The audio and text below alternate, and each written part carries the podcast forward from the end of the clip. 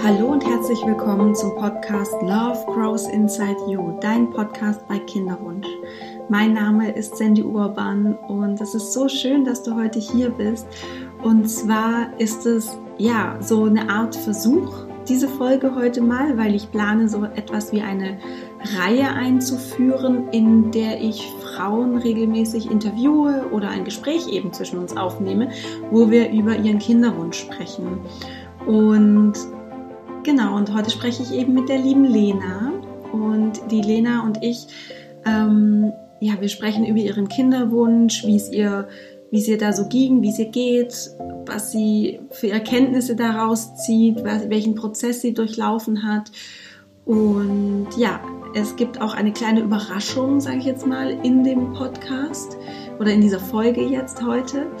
Und eigentlich geht es darum, dass du merkst, du bist nicht alleine mit deinen Emotionen, mit deinen Gefühlen, mit deinen Gedanken. Es gibt ganz viele Frauen da draußen, die auch einen Kinderwunsch haben, die auch negative Tage haben, die schlechte Tage haben, die immer wieder Hoffnung schöpfen und sie dann vielleicht auch wieder verlieren und die quasi auch die gleichen kleinen Kämpfe jeden Tag austragen dürfen, wie du es auch tust. Und ja, diese Reihe oder jetzt auch diese Folge heute, mein Kinderwunsch, ähm, die soll dir einfach zeigen, du bist nicht allein und ähm, dir einfach Impulse geben, Inspirationen geben, wie du mit dem Kinderwunsch umgehen kannst und wie, wie es andere Frauen gemacht haben. Und ja, ich wünsche dir wahnsinnig viel Freude mit diesem Podcast. Ich hoffe, du hast viele Erkenntnisse, nimmst dir Impulse mit, Inspirationen und lass mich gerne wissen, wie dir die Folge gefallen hat und ob du dir wünschst, dass ich ja weitere Folgen mit Frauen mit Kinderwunsch aufnehme ob das dir was bringt. Und äh, ich gehe stark davon aus, weil mir hat das Gespräch wirklich sehr viel gebracht und ich bin jetzt auch total beflügelt ähm, nach diesem Gespräch. Und ja, ich lass es mich gerne wissen. Schreib mir auf Instagram oder eine E-Mail oder gib mir eine iTunes-Bewertung, wo du so reinschreibst, ähm, wie es dir mit der Folge erging und was du daraus ziehen konntest. Und genau, jetzt wünsche ich dir ganz, ganz viel Freude mit dem Gespräch zwischen Lena und mir.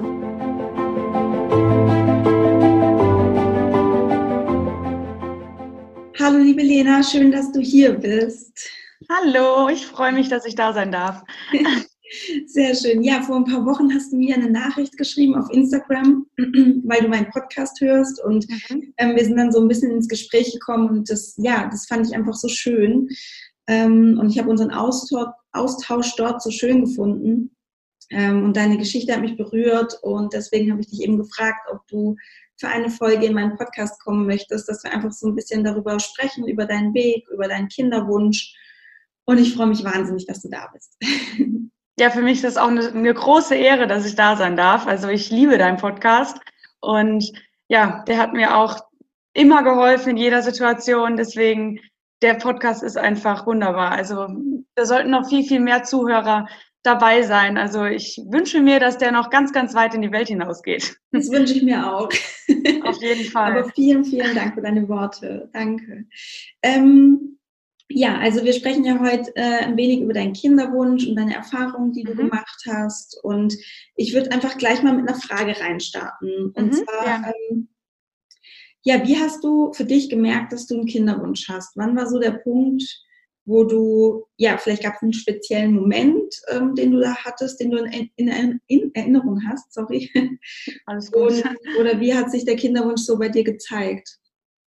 Ja, das war äh, jetzt eigentlich schon vier Jahre, ist schon vier Jahre zurück. Ähm, da habe ich meinen Mann kennengelernt. Ähm, wir sind beide Jäger und ich, ich bin gerade aus einer Trennung rausgekommen. Also sag mal, das war dann schon vier, fünf Monate, war das schon her. Aber ich war eigentlich noch gar nicht bereit, jemanden kennenzulernen. Und äh, da wir beide Jäger sind und in der Herbstzeit äh, finden viele Drückjagden statt und Gesellschaftsjagden. Und da war ich halt bei vielen verschiedenen Jagden eingeladen und wollte eigentlich zu dieser einen Jagd, wo, ich ihn kennengelernt habe, wollte ich nicht hin. Ähm, weil es mir nicht gut ging, ich Stress hatte und ja, ich wurde dann überredet, bin dann natürlich mitgegangen und dann stand er da und habe ich ihn kennengelernt und das war eigentlich in dem Moment der Moment, wo ich mir dachte, wow, den Mann muss ich heiraten. Also ich wusste es von der ersten Sekunde an. Und irgendwie wusste er es auch. Also das war irgendwie Liebe auf den ersten Blick von beiden Seiten aus. Ja, und dann haben wir uns eigentlich direkt danach getroffen den Tag und ich glaube drei, vier Tage später waren wir auch schon zusammen. Also ganz ruckzuck war das. ja, und im Endeffekt kam dann auf einmal der Wunsch auf, nach ein paar Monaten, boah, das ist der Mann, mit dem ich mein ganzes Leben verbringen will, von dem ich meine Kinder haben möchte. Und also ich meine, ich war selbst noch sehr jung, da war ich 21. Äh, aber da habe ich gedacht, gerade ändert sich in meinem Kopf alles. Also ich habe nie darüber nachgedacht, dass ich jemals Kinder möchte. Ähm, eigentlich eher wollte ich nie Kinder. Und dann kam auf einmal dieser Wunsch, mit dem Mann will ich am liebsten eine Fußballmannschaft Kinder haben. Und er war dann eher immer der, der, der so ein bisschen vernünftigere und hat gesagt, ja, er möchte unbedingt Kinder, aber lass uns doch erst heiraten und verliebt, verlobt, verheiratet sein, so wie das halt im Buche steht. Ja, und dann haben wir das äh, dann auch alles so durchgezogen, sind jetzt seit einem ja, Dreivierteljahr sind wir jetzt verheiratet und da hat dann auch aktiv ähm, der Kinderwunsch dann gestartet. Und mhm. seitdem freue ich mich einfach nur. Also ich habe mich einfach so gefreut, dass es dann losging. Ja, das glaube ich. Dass man dann durfte. und wie ging es dir damit, dass dein Mann, du hast ja gesagt, er war eher so der Vernünftigere und hat dich da ja vielleicht einfach so ein bisschen gebremst, sage ich mal. Also weil du wolltest ja eigentlich so direkt losstarten und er ja. erst heiraten, erstmal alles ganz konservativ, sage ich Total. Mal. Ja, seine Eltern sind auch super konservativ. Äh, deswegen hat er gesagt, um Gottes Willen, das können wir denen nicht antun. Die, die drehen am Rad. Komm, mhm. lass uns entspannt machen. Wir sind beide noch jung. Ja. Ja. Für mich war das, ähm, ich habe dich jetzt gerade unterbrochen. Man hat immer so viel zu erzählen. Ähm, ja, für mich war das eher ja, war manchmal schon schwierig. Also ein Jahr vorher habe ich mir gedacht, so jetzt passt eigentlich alles. Äh, warum denn nicht? Also ich arbeite bei ihm, ähm, wir haben unsere Tiere zusammen, ein Haus zusammen, also was soll noch kommen? Also hat alles gepasst. Aber er war wirklich immer so ganz entspannt und hat immer gesagt, alles kommt zu seiner Zeit. Und es gab da echt Phasen, habe ich gedacht, boah, nee, noch ein Jahr warten, das, das ertrage ich ja gar nicht. Und dann wurde meine Schwester schwanger und da habe ich gedacht, boah, nee, da war ich ja fast schon eifersüchtig. Und dann habe ich gedacht, nee, komm, entspann dich, nächstes Jahr bist du dran. Und habe mich dann immer so ein bisschen zurückgeholt. Aber es war nicht immer einfach. Auf gar keinen Fall. Und für ihn war es eigentlich total entspannt. Also er ist da ganz anders mit umgegangen. Ja, ist bei Männern oft so, gell? dass die da mhm. einfach anders mit umgehen. Und ja. ähm, also dir hat quasi, dir hat der Gedanke geholfen, okay, ähm, ich bin, ich bin auch irgendwann dran. Also das passt. Ja, schon, komplett. Ja. ja. Ich habe einfach an mir gearbeitet. Ich habe gesagt, okay, ich nutze jetzt die Zeit.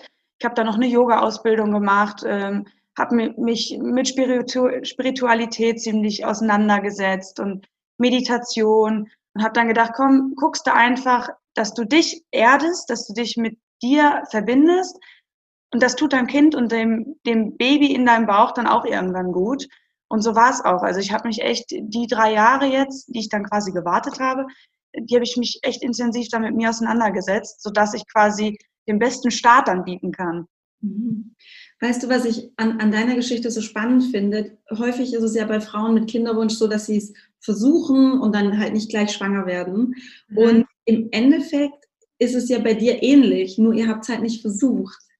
Ja, ja. Also das finde ich eigentlich so spannend, weil du hattest ja, wie du sagst, oder diese drei Jahre Kinderwunsch eben davor, vor eurer Hochzeit, obwohl ihr es nicht versucht habt, ja, weil es einfach mhm. klar war, okay, wir lassen uns Zeit. Ähm, und ja, ich finde es so schön, dass du da einfach für dich so die Zeit genommen hast, um auch nochmal, ja, bei dir einfach, wie du sagst, eben aufzuräumen und auch Dinge zu tun, genau. wie du sagst, also zum Beispiel eine, eine Yoga-Ausbildung mit einem Kind oder mit einem Baby, sorry, ist wahrscheinlich auch nicht so easy. Ja, richtig, genau. Mhm. Ich war dann auch zum Beispiel bei einer Heilpraktikerin, die ist hier bei uns im Kreis äh, total angesehen. Da kommen auch aus aller Welt die Leute hin. Und ich war dann bei ihr und ich habe wirklich meinen ganzen Körper einmal entgiften lassen, aufräumen lassen. Da hat sich dann auch auf einmal auch nochmal so viel verändert.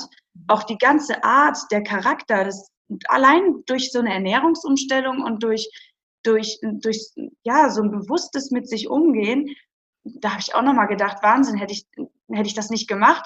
Also das hätte ich ja nie erfahren, wie ich wirklich bin, so ungefähr. Ja, und, und das habe ich dann halt auch noch gemacht. Da habe ich gesagt, ich mache das jetzt alles, weil das kommt meinem Kind oder meinen Kindern irgendwann nur noch zugute. Mhm. Mein Mann hat es voll unterstützt, hat immer gesagt, mach, mach, mach.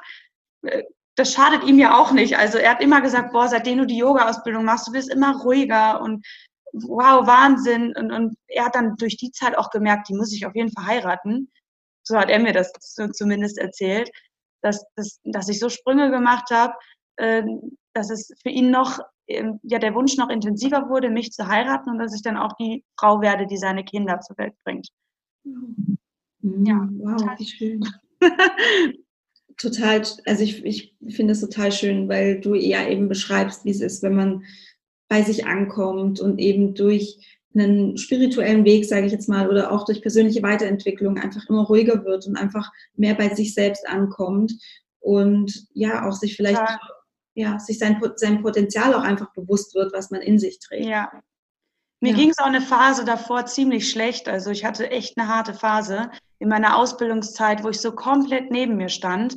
Und habe ich echt gemerkt, ich muss ganz dringend was machen, ähm, und ich glaube, das sind dann, auch wenn man ganz schlechte Erfahrungen gemacht hat, das sind dann oft so die Situationen, in denen man dann merkt, ich gehe jetzt einen ganz anderen Weg. Also, oder ich krempel jetzt einmal alles um oder ich probiere jetzt das aus und das. Also das machen Leute, glaube ich, nicht so schnell, wenn es denen immer gut oder normal ging. Äh, und deswegen, ich bin eigentlich total froh über jede Erfahrung, die ich jetzt in den letzten Jahren machen durfte, so schlecht und so gut sie auch war.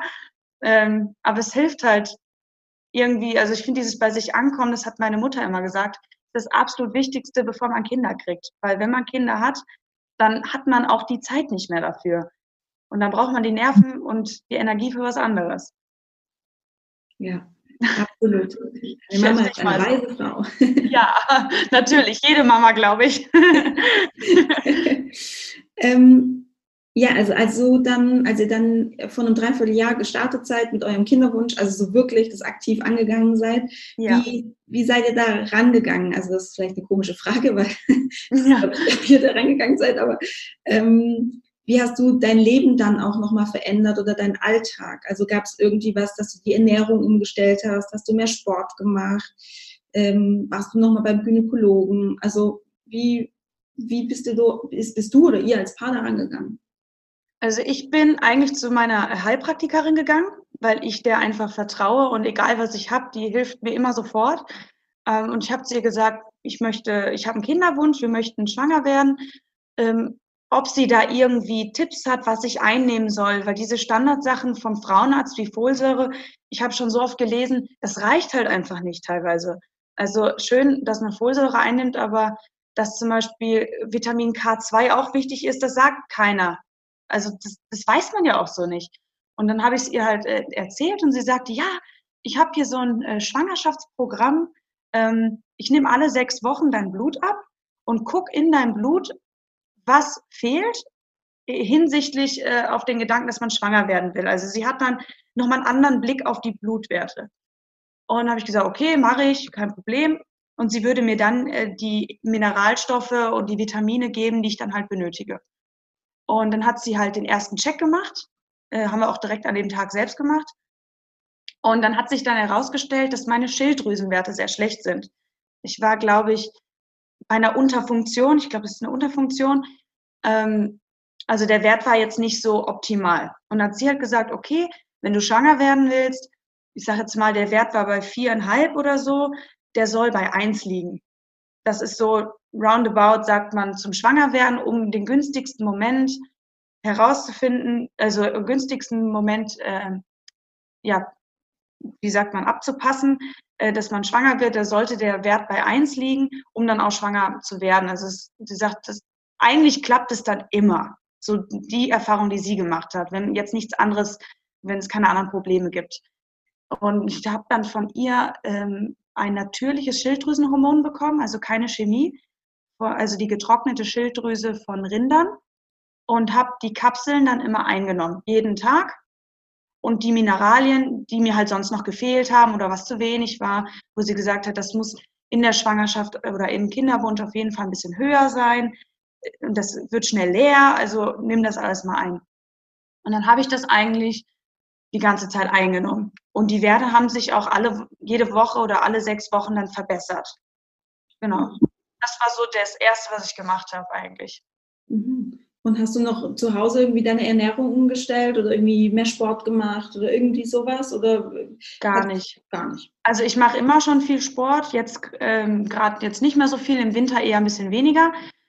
Aber ähm, ich mache eigentlich immer viel Sport und ernährungstechnisch ähm, durfte ich, also, sie, also ich darf seit ein paar Jahren kein Gluten und kein Laktose mehr essen oder ich sollte es nicht, weil es meinem Darm dann schlecht geht. Und, und sie hat auch gesagt, ist weiterhin so, weil die Darmgesundheit ist ganz, ganz wichtig auch, auch im Kinderwunsch. Der Darm ist wie das zweite Gehirn. Also kümmere dich um deinen Darm, dass der immer schön gesund bleibt. Und auch um die, ähm, die Vaginalflora, da hat sie mir auch noch was für gegeben, dass die halt immer intakt ist. Genau, das habe ich eigentlich nur geändert. Sonst Sport weiterhin gemacht, äh, Ernährung so durchgehalten, wie, wie ich sollte und auch natürlich meine Süßigkeiten gegessen. Also eigentlich versucht, sehr intuitiv zu essen, weil ich es eigentlich gar nicht anders kenne. Also ich esse immer das, was, worauf ich Hunger habe und was mein Körper möchte und irgendwie fahre ich am besten damit. Mhm. Genau. Hast du auf Alkohol verzichtet oder sowas so in der Anfangs- oder so in der Zeit? Hm, also in unseren Flitterwochen habe ich tatsächlich Alkohol getrunken, obwohl da auch schon der Kinderwunsch da war. Äh, da habe ich mir aber gar keinen Stress gemacht, weil ich in der Regel eigentlich nie Alkohol trinke. Ich hasse Alkohol.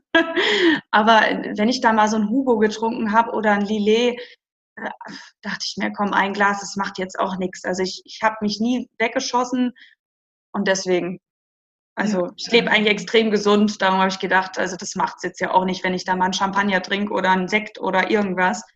Deswegen, da habe ich mir keinen Stress gemacht. Okay.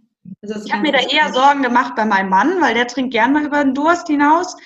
Und da habe ich gemerkt, da werde ich auf einmal zickig. Also da, das hat sich verändert. Dass, wenn er einen geraucht hat, also er hat geraucht, hat er jetzt aufgehört vor ein paar Monaten, aber er hat geraucht und da haben wir uns echt immer in den Haaren gekriegt. Also das war das erste Mal, wo es mich richtig gestört hat, wo ich wütend wurde innerlich. Dass er da, also ein Glas kann man ja trinken, habe ich mir gedacht, aber sich dann wegzuschießen, da habe ich gedacht, boah, nee, das, das geht jetzt zu weit. Also da habe ich mich beleidigt gefühlt. Wie hat er also, reagiert? Er war, er hat eigentlich eher den Kopf zugemacht. Männer sind ja dann eher, wenn man dann auf An Angriff geht, die schließen dann die Ohren und machen dann erst recht. So habe ich das Gefühl gehabt. Und ich habe es ihm zwei, dreimal gesagt. Und dann irgendwann habe hab ich gar nichts mehr gesagt, weil ich mir dachte, komm, das bringt jetzt nichts mehr. Er weiß ja, wie ich dazu stehe. Und dann hat sich auf einmal gebessert. Ich glaube, dann als es dann die ersten zwei Monate nicht geklappt hat, ich glaube, dann hat er auch drüber nachgedacht und hat es dann auf einmal gelassen. Also da war ich dann echt froh. Ja. Ja, da sieht man mal wieder ganz schön, dass zum einen Druck einfach nur Gegendruck häufig bewirkt mhm.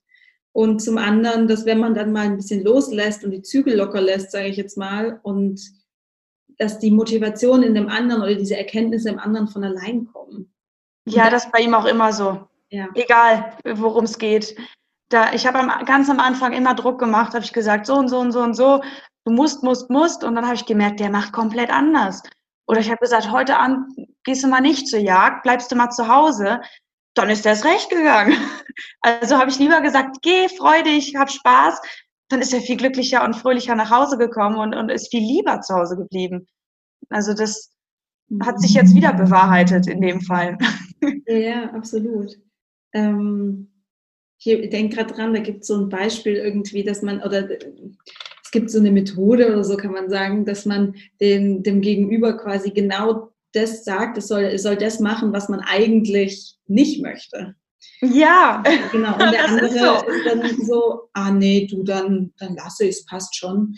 Ja, weil du dem anderen einfach so mehr, mehr Spielraum gibst dann. Und ähm, ja. Das ist also, so. Ja, gutes Beispiel jetzt auch nochmal. Sehr gut. Ähm, irgendwie Männer sind sowieso nochmal anders gestrickt. Ich habe immer das Gefühl, die sind dann immer so, mache ich jetzt erst recht. Also ich lasse mir von der Frau jetzt nichts sagen. Äh, warum auch immer. Es liegt wahrscheinlich in deren Genen noch drin. Ja, ja. Also wahrscheinlich, wenn du irgendwie gesagt hättest, du schießt dich ruhig weg, ich finde es gut, wenn du betrunken bist. Und ja, genau. Passt dann eh, du, dann warten wir einfach noch ein bisschen länger, bis wir schwanger werden. Das ist dann, du passt eh. Dann ja, wenn so, das so einfach wäre. Ja. Ich habe es versucht, aber das habe ich mir selbst nicht geglaubt. das war nicht authentisch genug. Nee, überhaupt nicht. Das merkt man mir auch an, wenn ich irgendwie nicht zu dem stehe, was ich gerade sage. Das, das ist wie Luft, das bringt gar nichts. Ja, kenne ich gut. Ähm, wie hast du denn begonnen, so deinen Eisprung nachzuverfolgen? Oder hast du es überhaupt nachverfolgt? Oder wie, wie war das so? Ja, ich bin auf, äh, ich habe ja gerade erzählt, meine Schwester ist ein Jahr vor mir schwanger geworden. Ähm, die war dann quasi, als mein Kinderwunsch angefangen hat, hat sie gerade das Kind gekriegt. Und dann habe ich sie gefragt, äh, aber erst so nach, ich meine, zwei, drei Monaten. Ja, da habe ich sie, da war ich bei ihr zu Besuch in Mannheim und habe sie gefragt, äh, du sag mal, was hast du eigentlich gemacht? Weil es bei ihr halt, ich glaube, sieben Monate gedauert hat. Und ich habe immer gedacht früher, boah, sieben Monate ist ja eine halbe Ewigkeit, das ist ja schon kompliziertes Schwangerwerden. Also ich habe immer gedacht, wenn meine Mutter erzählt hat, ja, sie ist immer sofort schwanger geworden. Und meine Schwägerin, die will schwanger werden und ist im nächsten Moment schwanger. Sie hat jetzt auch schon vier Kinder. Da habe ich gedacht, ja, hör mal, das kann ja nicht so schwer sein. Und bei meiner Schwester, das, das hat mir richtig Angst gemacht. Sechs Monate habe ich gedacht, das ist ja eine halbe Ewigkeit. Im Endeffekt ist es ja nicht lang. Wenn man mal herausfindet, dass jeden Zyklus, glaube ich, nur 20 oder 25 Prozent besteht, dass man schwanger werden kann, ist das ja eigentlich nichts. Ähm, ja, und dann habe ich sie halt gefragt, was hast du gemacht? Ich möchte ja nicht, dass es bei mir auch so ewig dauert. Das war so die erste Aussage, die ich getätigt habe. Und sie sagte so, ja, das war bei uns schon sehr kompliziert also es hat schon echt lang gedauert. Und da habe ich gesagt, ja, Wahnsinn, ne? das ist schon wirklich lang gewesen. Also wirklich verrückt im Nachhinein, dass man so redet. Ich glaube, sie glaubt es immer noch, dass es lang gedauert hat, weil sie im Umfeld auch niemanden hat, bei dem es länger gedauert hat. Mhm. Ich habe dann doch nochmal von anderen Fällen gehört oder durch deinen Podcast auch nochmal ganz andere Seiten kennengelernt. Ja, und dann habe ich sie gefragt und sie sagte, sie hat sich so ein Armband gekauft äh, ich muss jetzt ja nicht den Namen nennen, ähm, auf jeden Fall, das hat mehrere hundert Euro gekostet. Und sie sagte, wenn du schwanger werden willst, kauf dir dieses Armband. Das hat bei mir geholfen, mein, bei meinen Freundinnen. Das ist der Hammer. Okay. Da habe ich gesagt, ja, boah, direkt, ich glaube 300 Euro kostet das. Ich sage, direkt 300 Euro ausgeben, finde ich schon ein bisschen heftig. Kann ich mir nicht deins leihen? dann sagt sie, ja, klar kannst du gern noch nehmen, ich brauche es jetzt gerade eh nicht. Und sie würde das dann zum Verhüten nehmen, obwohl es nicht empfohlen ist, zum Verhüten zu nehmen. Aber sie sagt, äh, sie möchte das dann einfach weiter nutzen, weil sie die Pille nicht mehr nehmen möchte. Und da sie dann in der Stillzeit ja eh noch nicht ihre Periode bekommen hat, hat sie gesagt, bis ich die habe, kannst es haben. Und dann habe ich es mitgenommen und natürlich direkt aufgeladen, ganz motiviert. Abends, das muss man immer nachts tragen. Und es hat dann ganz viele Parameter von einem oder ganz viel, eine komplette Analyse über einen gemacht. Und am nächsten Morgen wacht man eigentlich schon nervös auf und steckt das Ding in, in die Ladebüchse und synchronisiert es mit dem Handy. Mhm. Und dann steht halt dort äh, Möglichkeit, also fruchtbar oder nicht fruchtbar. Und dann entsteht ja auch so eine Kurve mit der Temperatur und allem. Und da sieht man das eigentlich ganz interessant. Also das ist eigentlich super interessant. Ich, ich bin mal gespannt, ob es Leute gibt, die super entspannt damit umgehen. ich bin es auf jeden Fall nicht. Und dann habe ich es halt äh, jeden, jede Nacht getragen, getragen, getragen. Und ich glaube, es dauert so zwei Monate, bis sich das auf einen einstellt. Und das hat mir ja schon mhm. viel zu lange gedauert. Da habe ich gedacht, boah, noch zwei Monate, okay, jetzt auf jeden Fall konsequent tragen. Und da habe ich dann explizit angefangen, den Zyklus zu tracken. Und dann bin ich auch meinem Mann wirklich auf die ja, wie soll ich sagen, auf den Nerven gegangen. Und habe immer gesagt, so, so heute müssen wir, heute ist es soweit.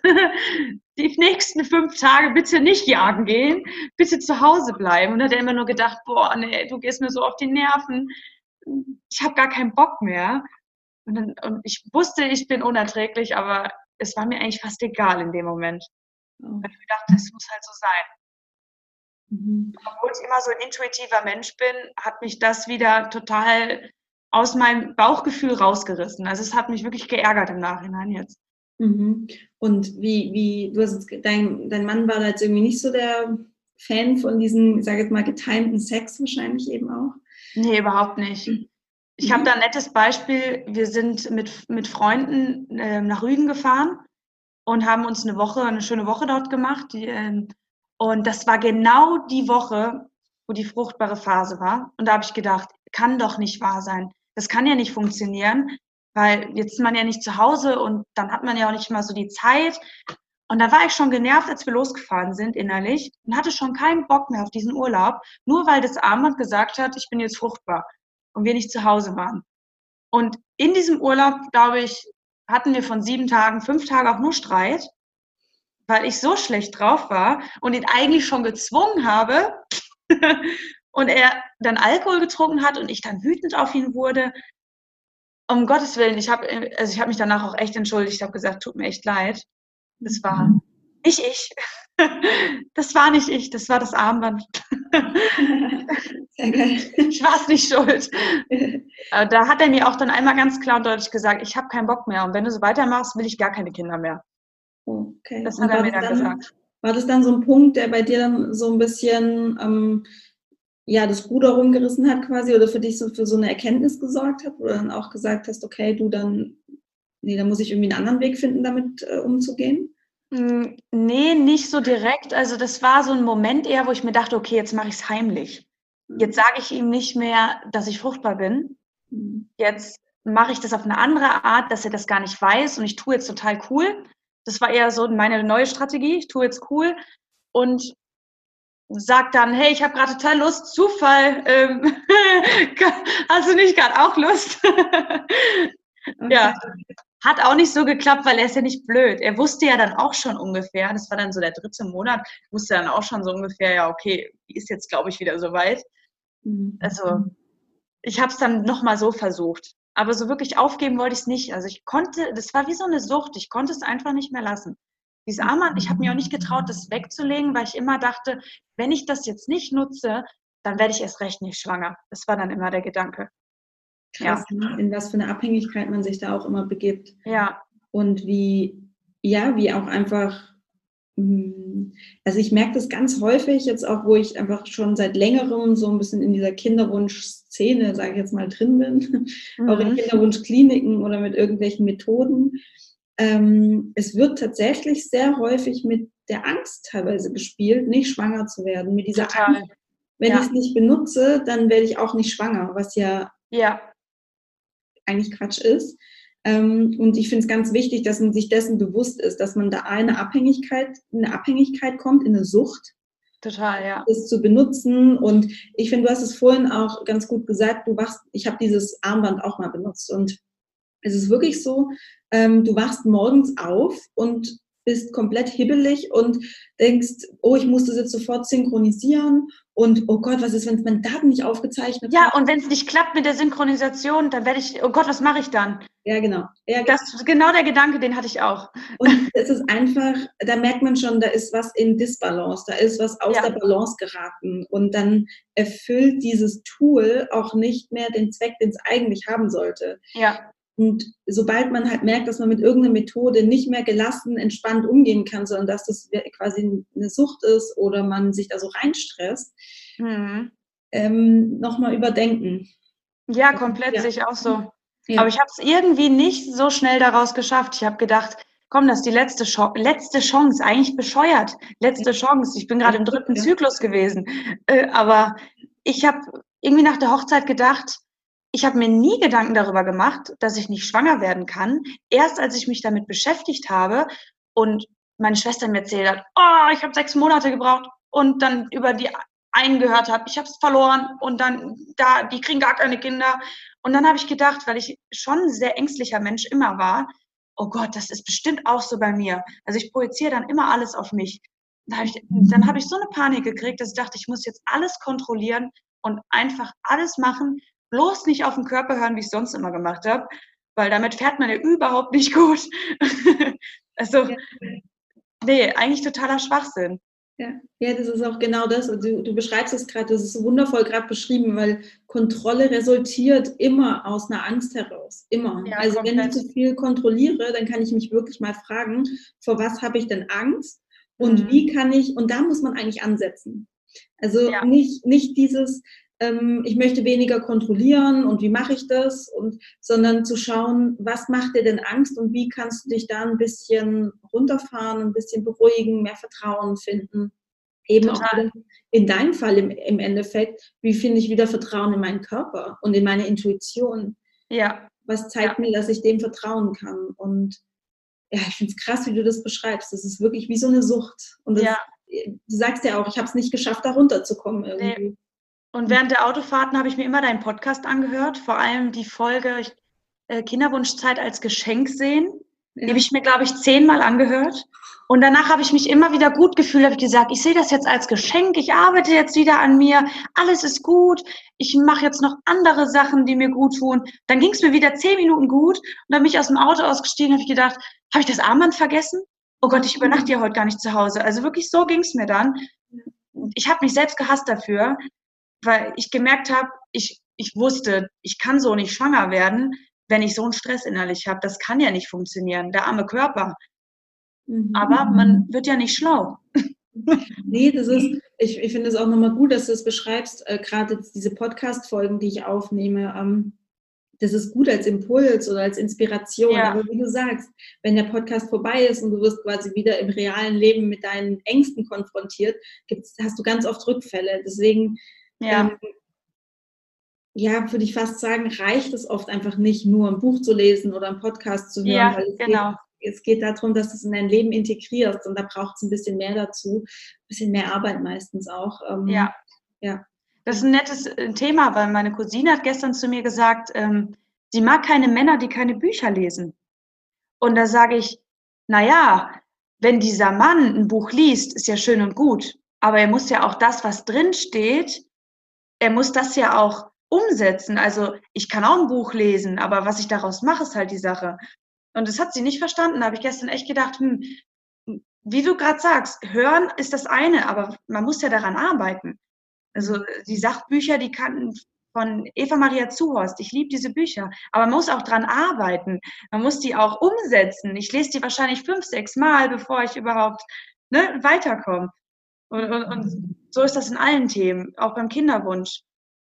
Man kann zig Bücher lesen zum Kinderwunsch, zig Artikel lesen, man muss es aber irgendwie für sich umsetzen können. Absolut. Ja, bin ich ganz d'accord. Und ich liebe auch Eva Maria Zuhause. Ja, ich liebe sie. ähm, ja, ist echt eine super Inspiration. Ja, aber wie du sagst, ja, es geht eben darum, es umzusetzen.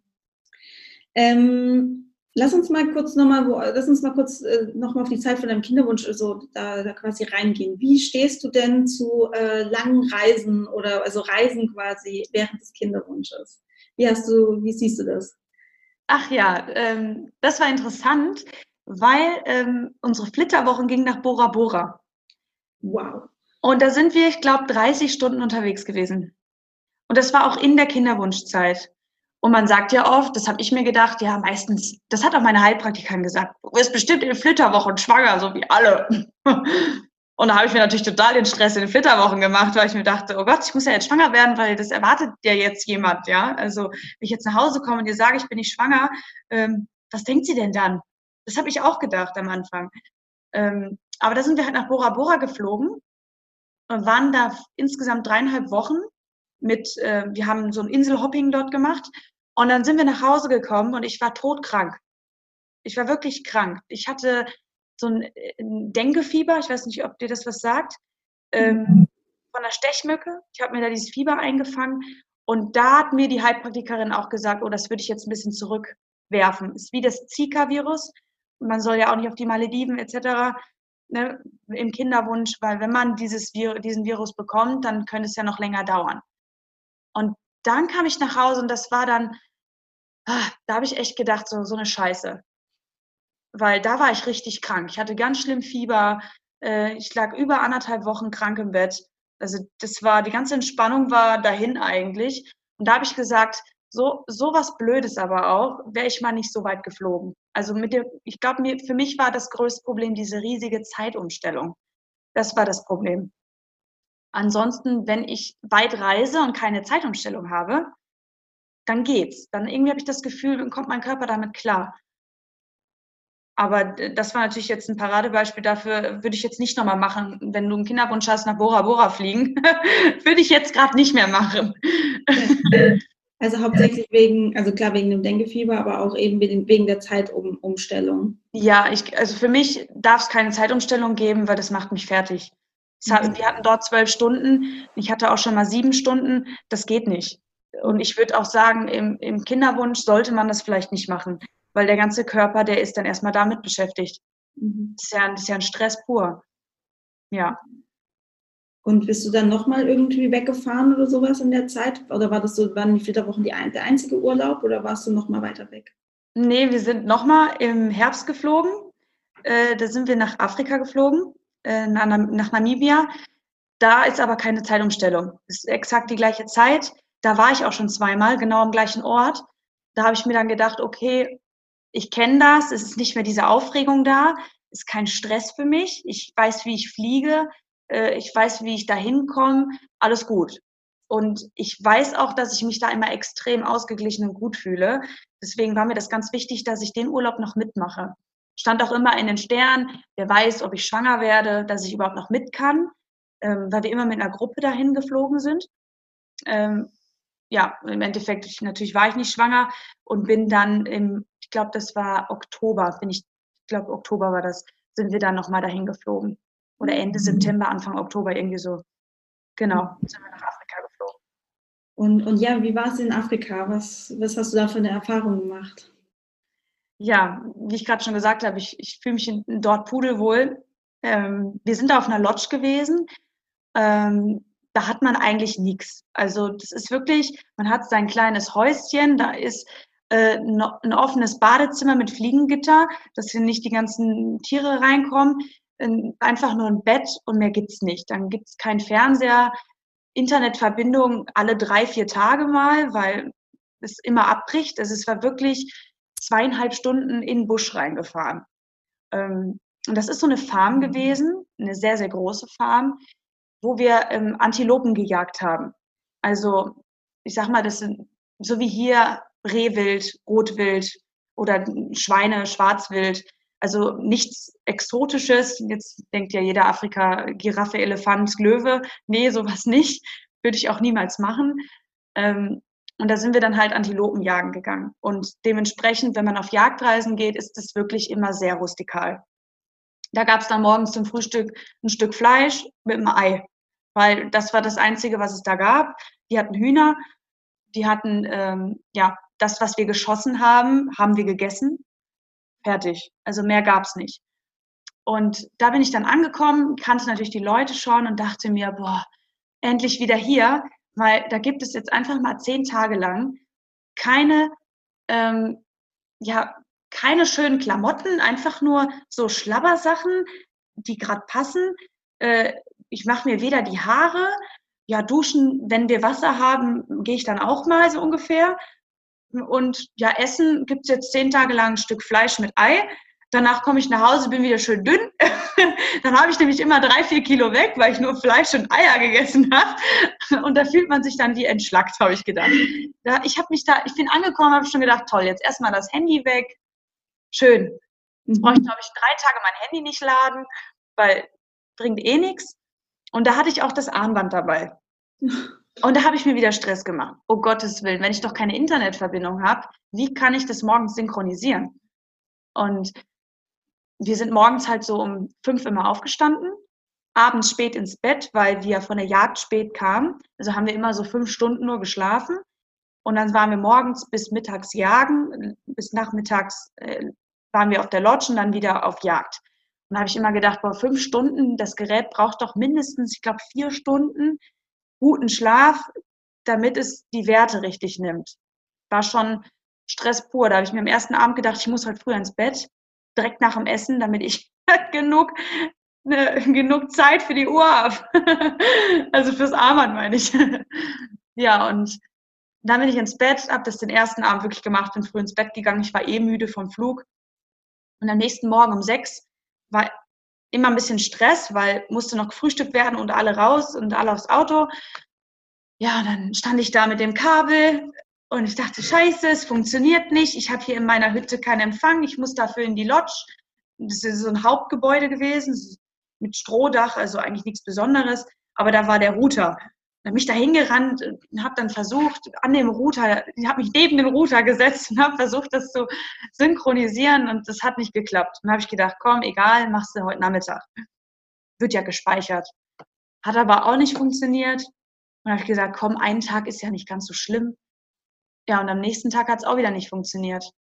Dann habe ich gedacht, ich glaube, am dritten Tag habe ich gedacht, ich habe wirklich zu mir gesagt, wirf die Scheiße jetzt weg, ich habe keinen Bock mehr. Ich fühle mich hier so wohl, ich will hier einfach nur genießen. Mir geht's so gut hier. Ich esse intuitiv, also es war wirklich so, ich habe so viel gegessen, wie ich Hunger hatte, war wieder voll bei mir angekommen. Ähm, habe mich schon zwei Tage nicht geduscht gehabt, weil gab kein Wasser. War jetzt halt so, wir hatten zwar 40 Grad, aber gut, dann halt nicht duschen. Und irgendwie, man kam so runter. Man hat die, die Tiere da mhm. gesehen. Ich war den ganzen Tag im Busch am, am Pirschen, also am Laufen.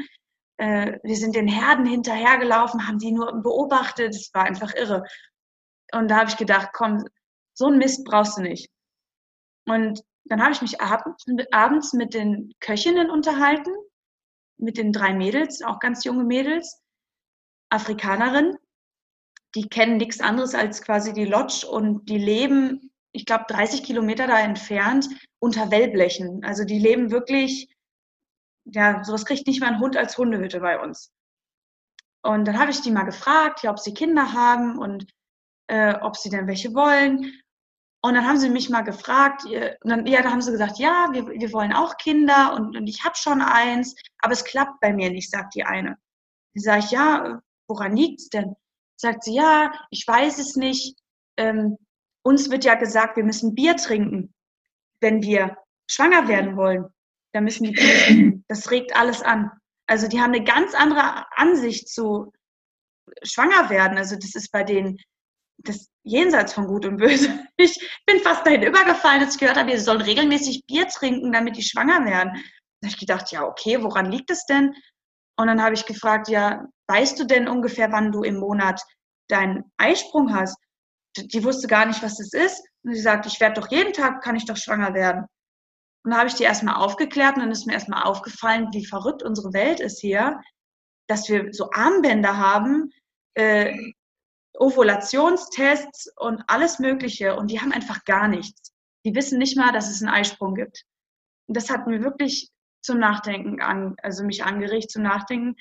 Und da habe ich mir gedacht, wie bescheuert. Unsere Welt ist so bekloppt, weil unterhalt, man unterhält sich mit den Leuten da, die, die haben ihre fünf Sachen, die sind super glücklich, also die machen super glücklichen Eindruck. Die sind wahrscheinlich glücklicher als manche bei uns hier, weil bei uns ist alles zu viel. Medien, Werbung, alles. Ist einfach alles zu viel. Mhm. Und da habe ich mir gedacht, Lena, du musst einen Schritt zurückgehen.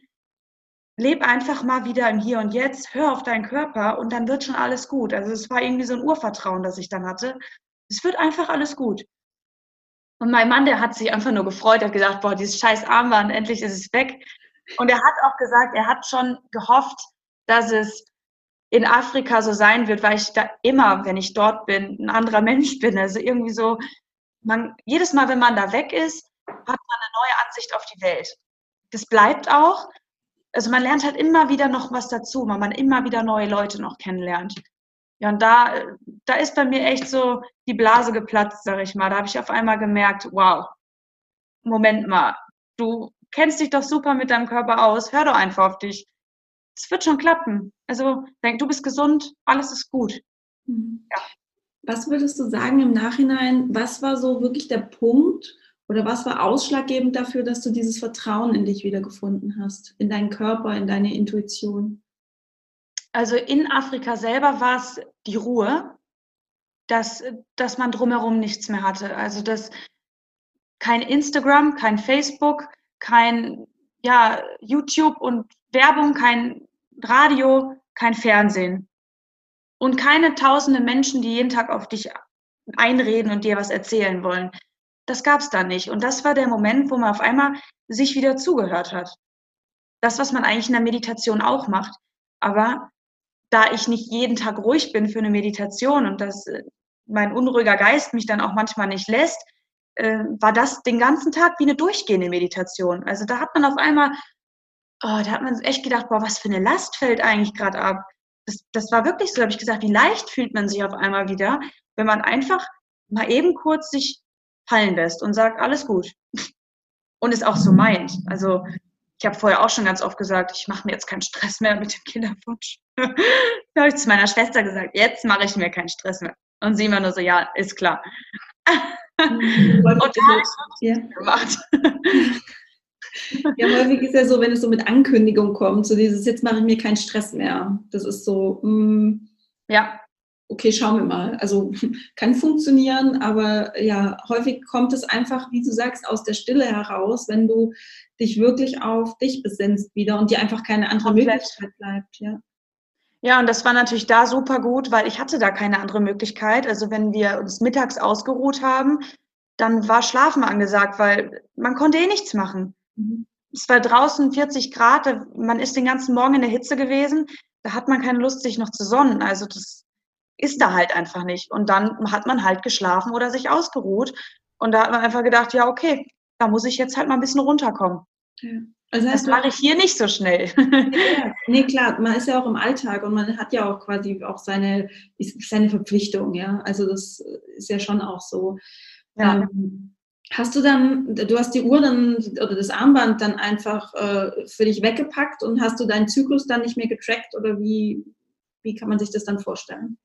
Mm, ja, ich habe das Armband weggelegt, einfach in den Koffer gepackt, ähm, damit nichts passiert mit dem Armband. Falls ich es mal wieder benutzen will, habe ich gedacht. Aber ich war mir eigentlich sicher, dass gebe ich. Ich habe meiner Schwester auch da schon geschrieben, hör mal, das Armband brauche ich nicht mehr, gebe ich dir zurück, kein Bock mehr auf das blöde Ding.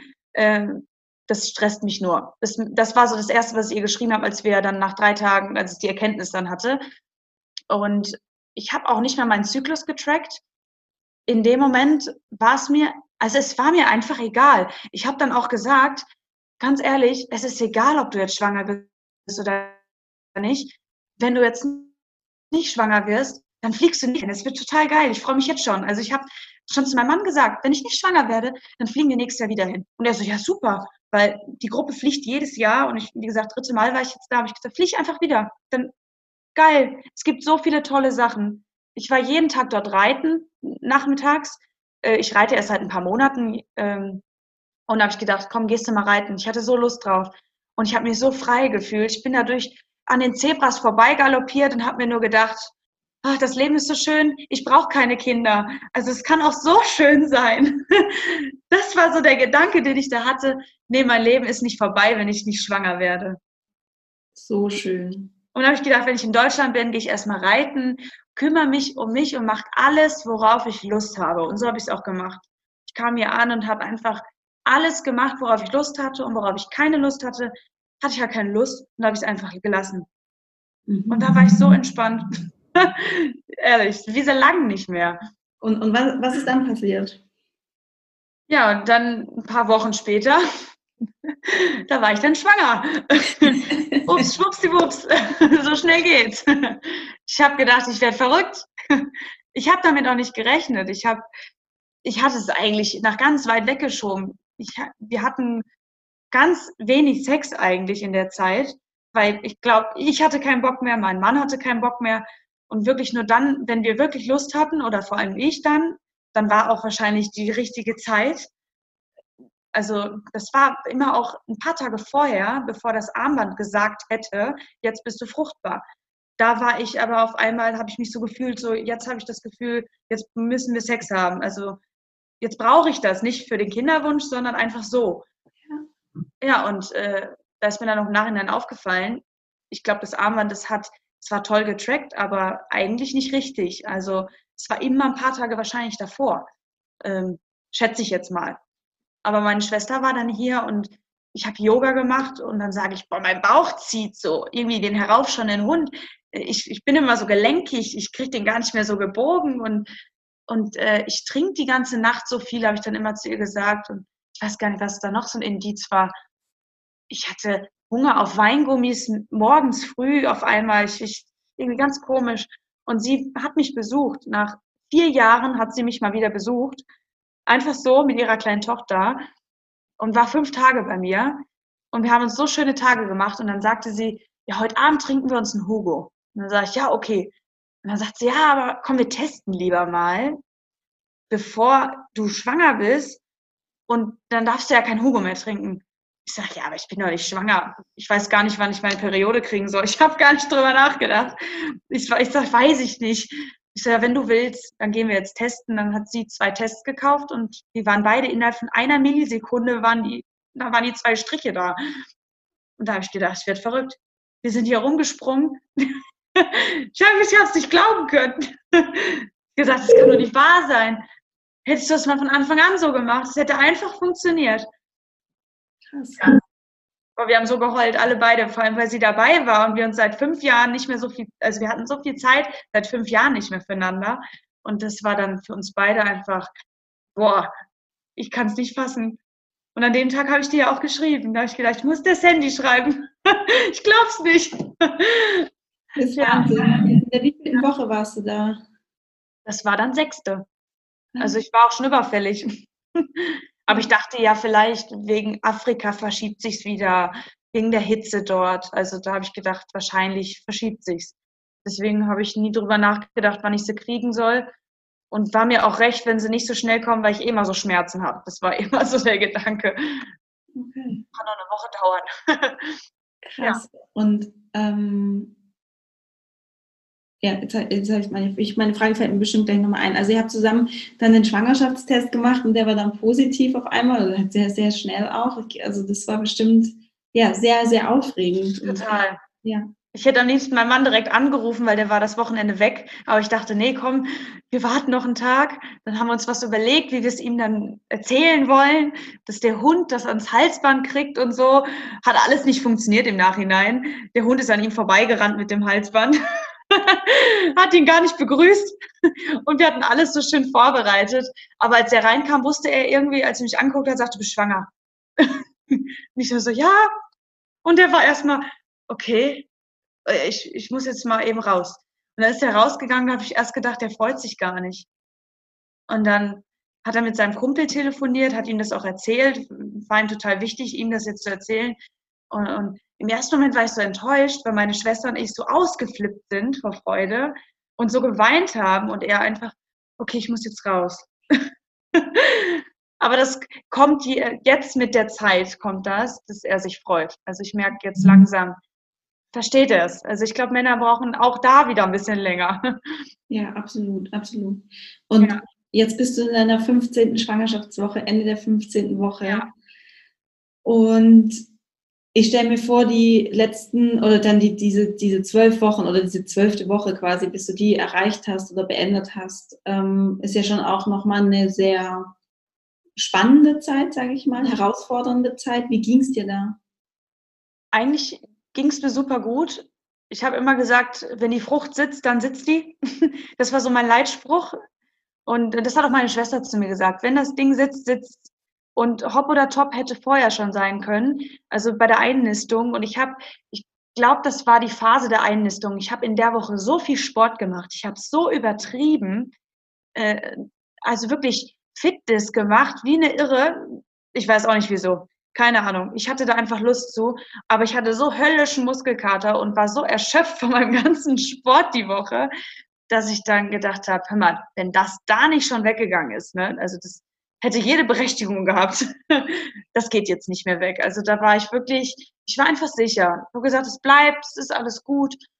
Ich hätte es auch am liebsten schon jedem erzählt, weil ich einfach sicher war, das, das ist jetzt alles so. Richtig, wie es sein soll. Ja. Und dann die zwölfte Woche, natürlich freut man sich, wenn die vorbei ist. Ähm, aber es kann ja jetzt immer noch was passieren. Wenn es soll, dann soll es jetzt noch passieren. Aber ich war die ganze Zeit eigentlich sicher. Und da ich so viel Übelkeit hatte, habe ich mir gedacht, die Hormone, die sind so am, am, am Machen und Tun, da passiert gar nichts mehr, habe ich gesagt. Also da war ich dann wiederum nicht ängstlich, sondern so selbstsicher, was das Thema angeht. Ja, weiß nicht wieso, aber in der Hinsicht, ich glaube, da habe ich echt was gelernt aus Afrika. Da habe ich einfach gesagt, bleibt schon. Ja, das, ja, ja das, ich glaube auch, dass du da einfach so für dich deine Erkenntnisse, deine Erfahrungen so mitgenommen hast, die, da, die dir da geholfen hat. Dann auch ja, auf jeden Fall. Hast du in der Frühschwangerschaft die Erfahrung gemacht, dass auch ähm, Symptome, die du hattest, mal einen Tag weg waren oder vielleicht mal mehrere Tage weg waren, also dass die Symptome so ein bisschen ja, geschwankt sind? Mm, ja, auf jeden Fall. Ich hatte bis zur, ich glaube, neunten Woche gar nichts. Da habe ich mich dann, ich glaube, das war sechste Woche, da war ich auch direkt beim Frauenarzt einen Tag später. Da haben wir die Fruchthöhle gesehen. Da war halt noch nichts zu sehen drin, aber die Fruchthöhle hat man schon gesehen. Und dann hatte ich drei Wochen bis zur neunten Woche bis ich wieder den Termin hatte, hatte ich überhaupt nichts. Und da habe ich mich manchmal gefragt, ist es überhaupt noch da? Weil normalerweise ist einem doch übel und man hat so viel. Und ich hatte überhaupt nichts. Und es fing bei mir, glaube ich, ab Woche 10 an. Da sind wir nach Portugal zu unseren Schwiegereltern, also ich zu meinen Schwiegereltern geflogen. Ähm, da habe ich übrigens auch keine Angst gehabt, dass da was passiert, da hinzufliegen. Also da, da habe ich überhaupt nicht drüber nachgedacht. Ist auch nichts passiert. und dann auf einmal fing diese Übelkeit an und die ist bis heute noch. Also die ist, es gibt, heute ist noch nichts passiert, aber es gibt wirklich Tage, da übergebe ich mich vier, fünf Mal und da frage ich mich auch wirklich, woran hat es gelegen, frage ich mich dann immer. warum, warum, warum ich? Ich habe echt gedacht, ich werde verschont, aber nee, es hält bei mir halt noch länger an. Ich weiß auch nicht. Aber mhm. dann übergebe ich mich, dann geht es mir wieder gut und dann sage ich, und ich will trotzdem vier Kinder. ja, das heißt ja nicht, ist ja jede Schwangerschaft auch unterschiedlich. Kann ja sein, dass es dann ja. besser wird oder so. Ja, ja wenn es nicht besser wird, dann ist das halt so. Nimmt man ja gerne in Kauf. Also ich meine, das weiß man ja. Und alle nehmen ja auch Rücksicht auf einen. Ich, hab, ich mag Speisen einfach auch gar nicht mehr. Ich kann kein Fleisch mehr riechen seit Wochen. Äh, wenn mein Mann was geschossen hat, äh, da renne ich ganz weit weg. Also da kann ich auch nicht mehr helfen oder so. Aber die sind da alle ganz entspannt und ja, er kocht mir halt doppelt abends, wenn er dann kocht, macht mir halt, was ich essen will. Also da ist er dann halt wirklich echt lieb. Schön. Ja. Ja, ja, genau. Und ich finde, also ganz wichtig finde ich auch einfach nochmal so, dass jede Schwangerschaft, Frühschwangerschaft einfach unterschiedlich abläuft, auch von ja, Frau zu Frau. Und es gibt bestimmt Frauen, die spüren das ab der ersten Sekunde, kann sein. Es kann aber auch sein, dass du einfach mal wochenlang nicht spürst oder dass du halt mal was spürst und dann geht es wieder weg. Und ähm, das ist so. Da braucht man sich aber keine Sorgen machen. Weil wenn die Frucht sitzt, dann sitzt sie. Und das hat meine Schwester mir, glaube ich, jeden Tag geschrieben. Sehr gut. Ja, und, und meine Mama hat auch gesagt, da passiert nichts. Ja. Mama, das, das ist da so eingebettet, da passiert gar nichts mehr. Und dann irgendwie die, alle so positiv gewesen. mein Mann hat auch gesagt, hättest du dir mal nicht so einen Stress gemacht, wärst du wahrscheinlich schon früher schwanger geworden. Es lag aber wahrscheinlich auch daran, dass mein Schilddrüsenwert, das muss ich auch noch dazu sagen, der war im Oktober bei 1. Also drei, eine Woche bevor ich nach Afrika geflogen bin, war der im perfekten Bereich. Äh, und da hat sie gesagt, es könnte eigentlich jetzt nicht mehr lange dauern. Und es war auch so. Also das mhm. als Tipp vielleicht direkt von Anfang an soll jede Schwangere ihre Schilddrüse direkt prüfen lassen und dann so ein natürliches Schilddrüsenhormon nehmen. Also da nichts Chemisches, das sowieso nicht. Da, da halte ich gar nichts von. Im besten Fall. Ich meine, manchmal kommt man nicht drum herum, aber ja. im besten Fall direkt checken lassen. Absolut. Ja, und auch, ich meine, Schilddrüsenhormone werden ja auch eben durch Stress beeinflusst. Und gerade jetzt eben, ich glaube, es ja. war eine gute Mischung bei dir einfach, ähm, ja. dass du losgelassen hast in einem Afrika-Urlaub und für dich einfach gecheckt hast, hey, das ist so, funktioniert das nicht für mich. Ja. Ähm, ich scheiße auf das Armband und ich mache jetzt einfach ja, so wie es mir halt gerade in den Sinn kommt. Und wenn ich ja, Bock genau. eine Woche lang Hardcore-Sport zu machen und mich dann. Mach ich das. Genau, dann machst du das und du wirst einfach fucking trotzdem schwanger. Ja, das ist so. Ich weiß gar nicht, was ich in der Woche alles an Training gemacht habe. Auf jeden Fall, ich habe völlig übertrieben und mein Körper, der war auch völlig erschöpft. Ich lag da in der Badewanne abends, habe mir nur gedacht, warum hast du das gemacht? Und morgen wieder oder was? Aber es war schön. Noch, und du hast sogar noch gebadet. Das ist ja. auch so was, was so viele Frauen in der zweiten Zyklushälfte nicht machen. In die Sauna gehen oder baden, weil sie Angst haben, dann funktioniert das nicht mit der Einnistung. Ach echt, weil ich bade seit der achten Woche jeden Abend, weil ich liebe gerade baden. Ich, und man sagt ja immer bis, ich glaube, 38 Grad ich glaube, ich bade bei 45 Grad oder so. Ich liebe das. Und mein Mann, der kann den Zeh nicht mehr da reinhalten, wenn er sagt, es ist kochend heiß. Aber ich denke mir, wenn dem Körper das gut tut, dann, dann ist das okay. Ich mache auch die ganze Zeit noch weiter Sport. Von Anfang an. Weil ich mir denke, alles, was mir gut tut, wird schon okay sein. Also wenn ich ein Zwicken und ein Zwacken fühle, dann höre ich auf und denke mir, okay, ein bisschen weniger. Aber so, wenn ich nichts spüre, wenn ich mich dabei gut fühle, einfach weitermachen. Und ich lasse mich da jetzt nicht mehr beirren von irgendwelchen Zahlen, dass man nur zwei Kilo heben darf oder wenn für mich drei Kilo nichts ist und ich das mit dem kleinen Finger hebe, dann kann ich das auch weiterheben. Also jeder Körper ist ja auch anders. Ja. Und wie du sagst, es geht darum, um auf seine Bedürfnisse zu hören und eben ja. seine Intuition eben auch der zu folgen und zu hören, okay, was wird mir heute wirklich gut tun? Ja, richtig. Und das dann zu machen. Aber auch eben zu hören, was tut mir gerade nicht gut. Ja. Auf was habe ich genau. keine Lust. Und das dann auch, dann, dann muss, dann braucht es auch nicht. Ja, ja richtig. Mhm. Ich gehe auch abends um acht ins Bett. Also das ist momentan bei mir eigentlich jeden Tag so. Und mein Mann, der geht oft mit abends um acht ins Bett, weil er sich halt fragt, was soll er da noch machen. Ähm, aber gut, ja, dann ist es halt so. Und dann schlafe ich auch bis acht. So, und dann mache ich den Tag über das, was ich machen muss. Und wenn es mal nicht geht, ja, dann bleibt im Haushalt halt einfach mal was liegen. Dann ist es so. Dann wasche ich halt nicht jeden Tag. Ja. Schön, schöne Erkenntnis. Also vor allem, das ist ja auch was, das ist jetzt auch eine Eigenschaft, die du, die du dir da, hm, ich sag mal, angeeignet hast über die letzten Monate, ja. die dir ja unglaublich helfen wird, auch in deinem Muttersein später. Ja, ich denke auch. Ja. Denke ich auch. Dieses, ich muss heute jetzt keine Wäsche waschen und ja, hier sieht es jetzt halt vielleicht aus wie bei Hempels unterm Sofa, aber dann ist das jetzt halt so. Ja, dann lege ich mich jetzt trotzdem auf die Couch und entspanne mich. Das, das denke ich mir dann immer. Auch mit dem Essen, manche sagen dann, du musst so ausgewogen essen gerade, das ist ganz wichtig. Und da denke ich mir, nee, das Kind nimmt sich, was es braucht und es geht auch an meine Reserven. Im schlimmsten Fall sind meine Blutwerte in ein paar Wochen nicht ganz so tippitoppi. Dann nehme ich halt ein paar Nahrungsergänzungen mehr. Aber wenn ich jetzt das nicht essen kann, dann kann ich das nicht essen und dann werde ich das nicht essen. Und wenn es dann halt ein Kakao sein soll, dann trinke ich jetzt einen Kakao. das Einzige, was ich aber tatsächlich seit der Schwangerschaft nicht mehr mache, ist Kaffee trinken. Da habe ich, äh, ich beschäftige mich auch mit Ayurveda. Ich weiß nicht, ob du dich ein bisschen damit auskennst. Ähm, und man sagt halt, der Körper ist im Pita in der Schwangerschaft, also sehr feurig. Und ich bin selbst auch ein Pita-Typ.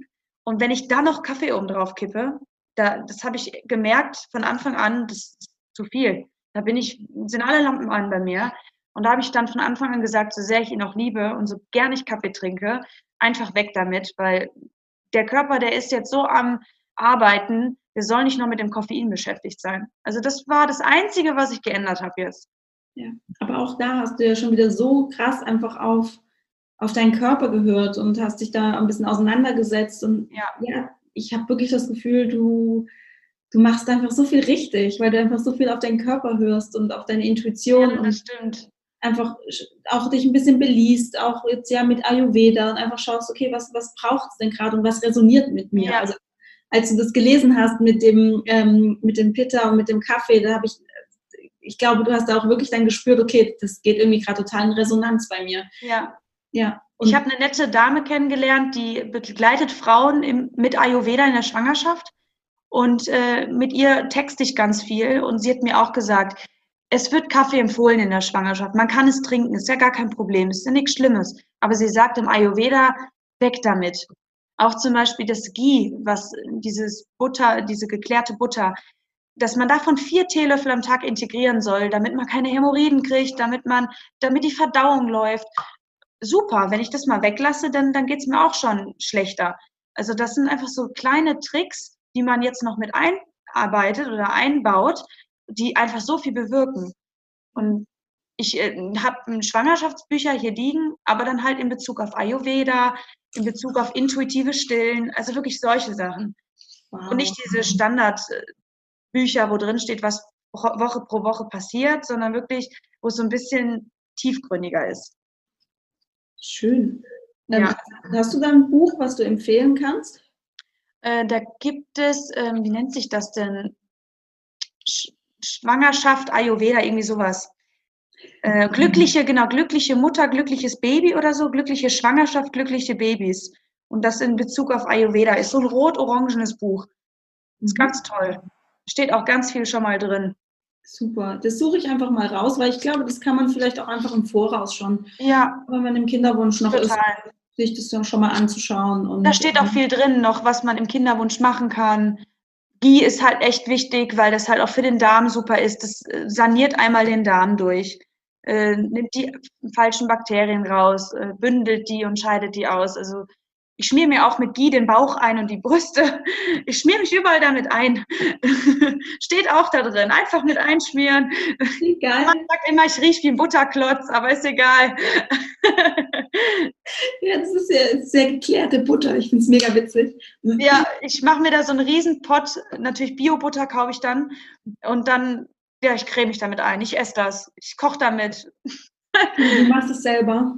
Ja, ja, ich mache das selber. Kann man mhm. auch im Thermomix machen, falls jemand einen Thermomix hat.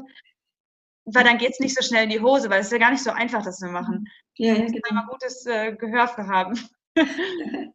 Ich verlinke auf jeden Fall das Buch in den Show Notes und ähm, dann, da steht ja dann das Rezept wahrscheinlich auch drin.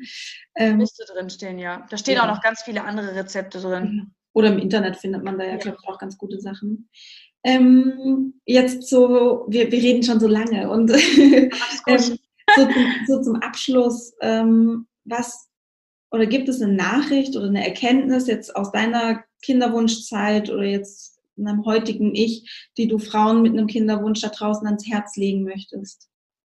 Hm, ja, zum einen halt das machen, was man wirklich will, also wirklich auf sich hören, ist ganz wichtig.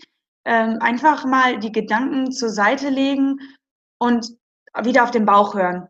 Einfach intuitiv zu sein. Beim Essen, beim, beim Handeln, äh, was Schlaf, Schlafenszeiten angeht, wenn der Körper abends um acht sagt, geh ins Bett, ja, dann zwingt man sich nicht noch zwei Stunden zum Fernsehen schauen.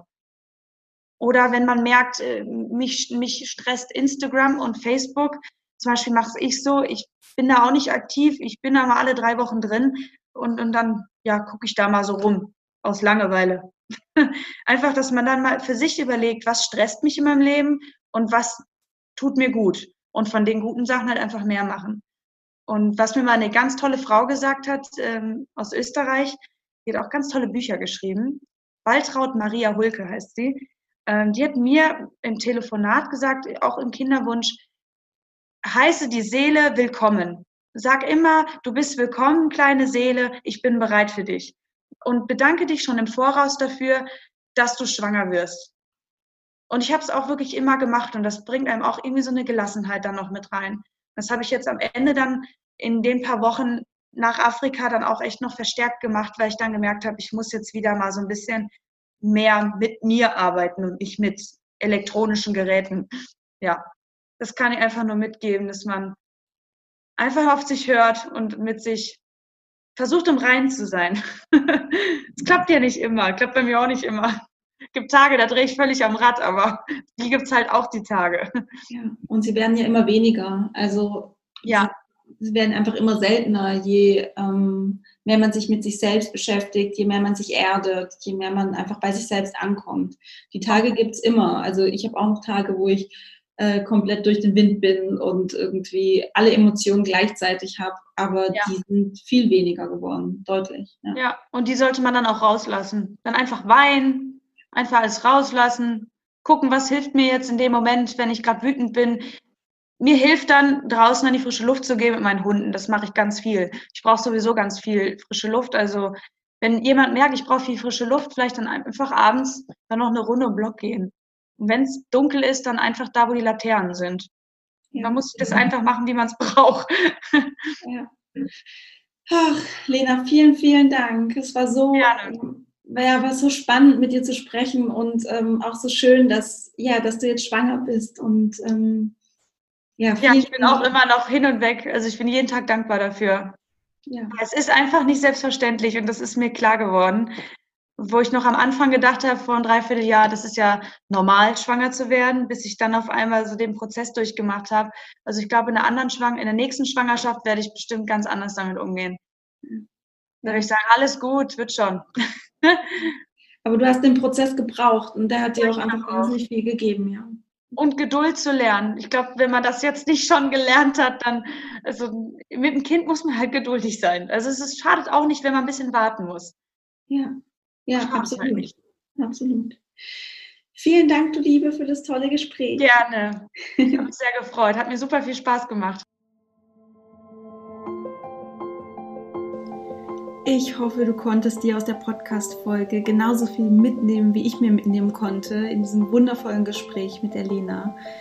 Eine so inspirierende Frau, die einfach ja für sich, ich sag mal in relativ kurzer Zeit, einfach die wertvollen Erkenntnisse ja gehabt hat, um dann für sich den richtigen Weg zu finden, um schwanger zu werden. Und mir ist es wahnsinnig wichtig und das ist eben auch die Hauptmessage dieser Folge. Hör auf deinen Körper, hör auf deine Intuition und tu, was dir gut tut. Weil darauf kommt es an. Wenn du glücklich bist, dann wird sich Und ja, also wenn du glücklich bist und sich in dir quasi diese Harmonie breit macht, dann wird auch automatisch dein Körper in Harmonie, in, in Balance sein und die optimalen Bedingungen dafür schaffen, dass du schwanger wirst.